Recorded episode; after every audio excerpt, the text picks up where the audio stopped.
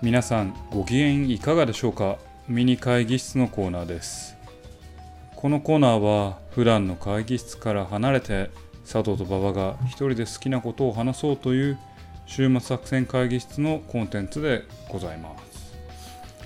えー、今回私佐藤が担当するんですが今回も映画のご紹介をしたいなというふうに思っています、えー、今回ご紹介するのはですね9月6日から劇場公開しております「バイオレット・エヴァーガーデン外伝。永遠と自動手記人形」という作品でございます。京都アニメーションの作品としても有名な「バイオレット・エヴァーガーデン」という作品。まずは簡単にこの作品の概要をご説明したいなというふうに思います、えー、主人公がタイトルの「バイオレット・エヴァーガーデン」という少女。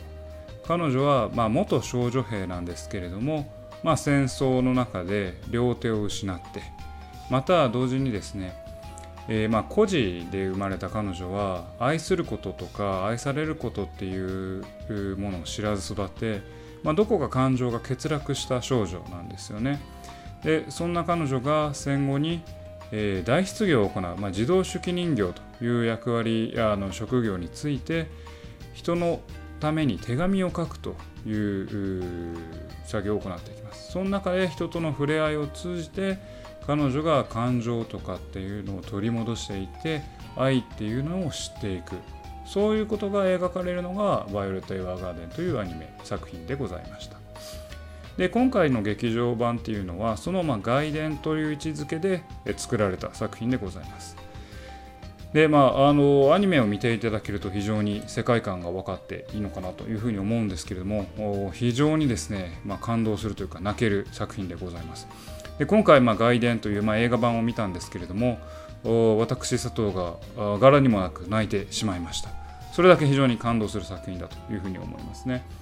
でまだ劇場公開しまして1週間とちょっとぐらいのタイミングですのでえー、細かいネタバレっていうのはちょっと避けたいなというふうに思っています。まあ、簡単に言いますと離れ離れになった姉妹をバイオレットがつなぐ物語ですね。でもちろんその鍵となるのが、まあ、言わずもがなんですがバイオレットが代筆する手紙です。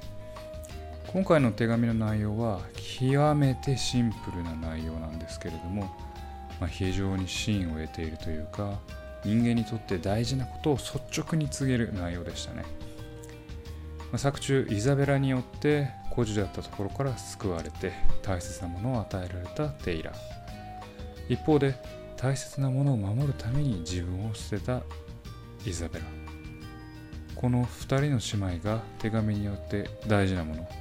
もっと言うならば自分を取り戻すドラマになっていくんですがそれをぜひ味わってもらえればなというふうに思います。イザベラが最後に手紙を読む場面で彼女の一人称が端的にそれを表しているのでセリフ回しも気にしてみていただければなというふうに思っています。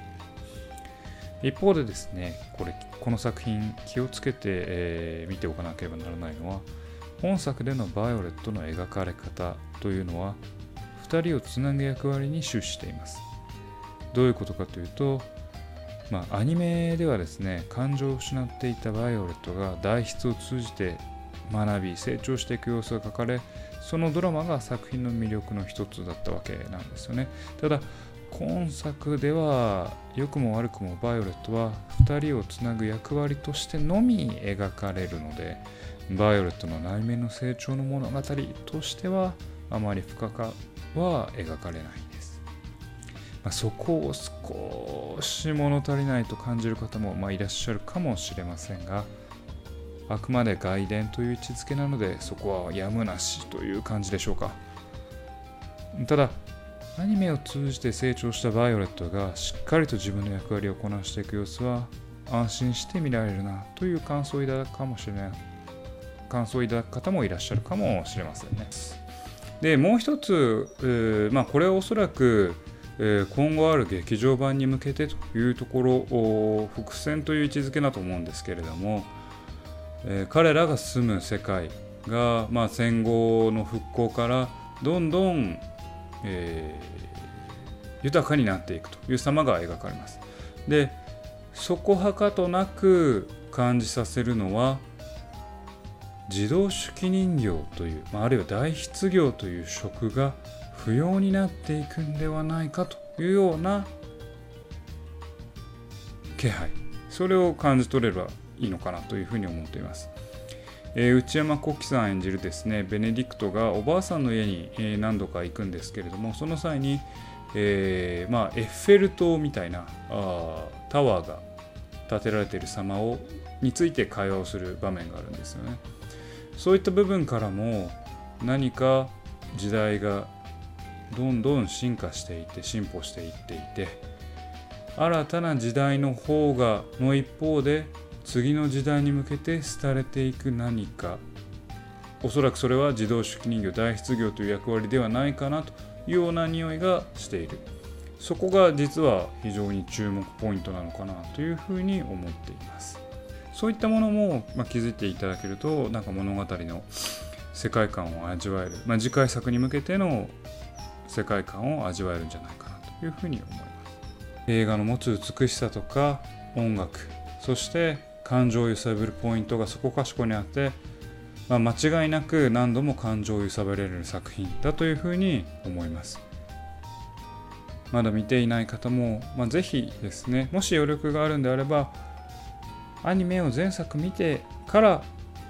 外伝を見られると非常に、えー、感じ方もひとしおなのかなというふうに思いますというわけで今回ご紹介いたしましたのは映画「バイオレット・エヴァーガーデン外伝永遠と自動手記人形」でございました。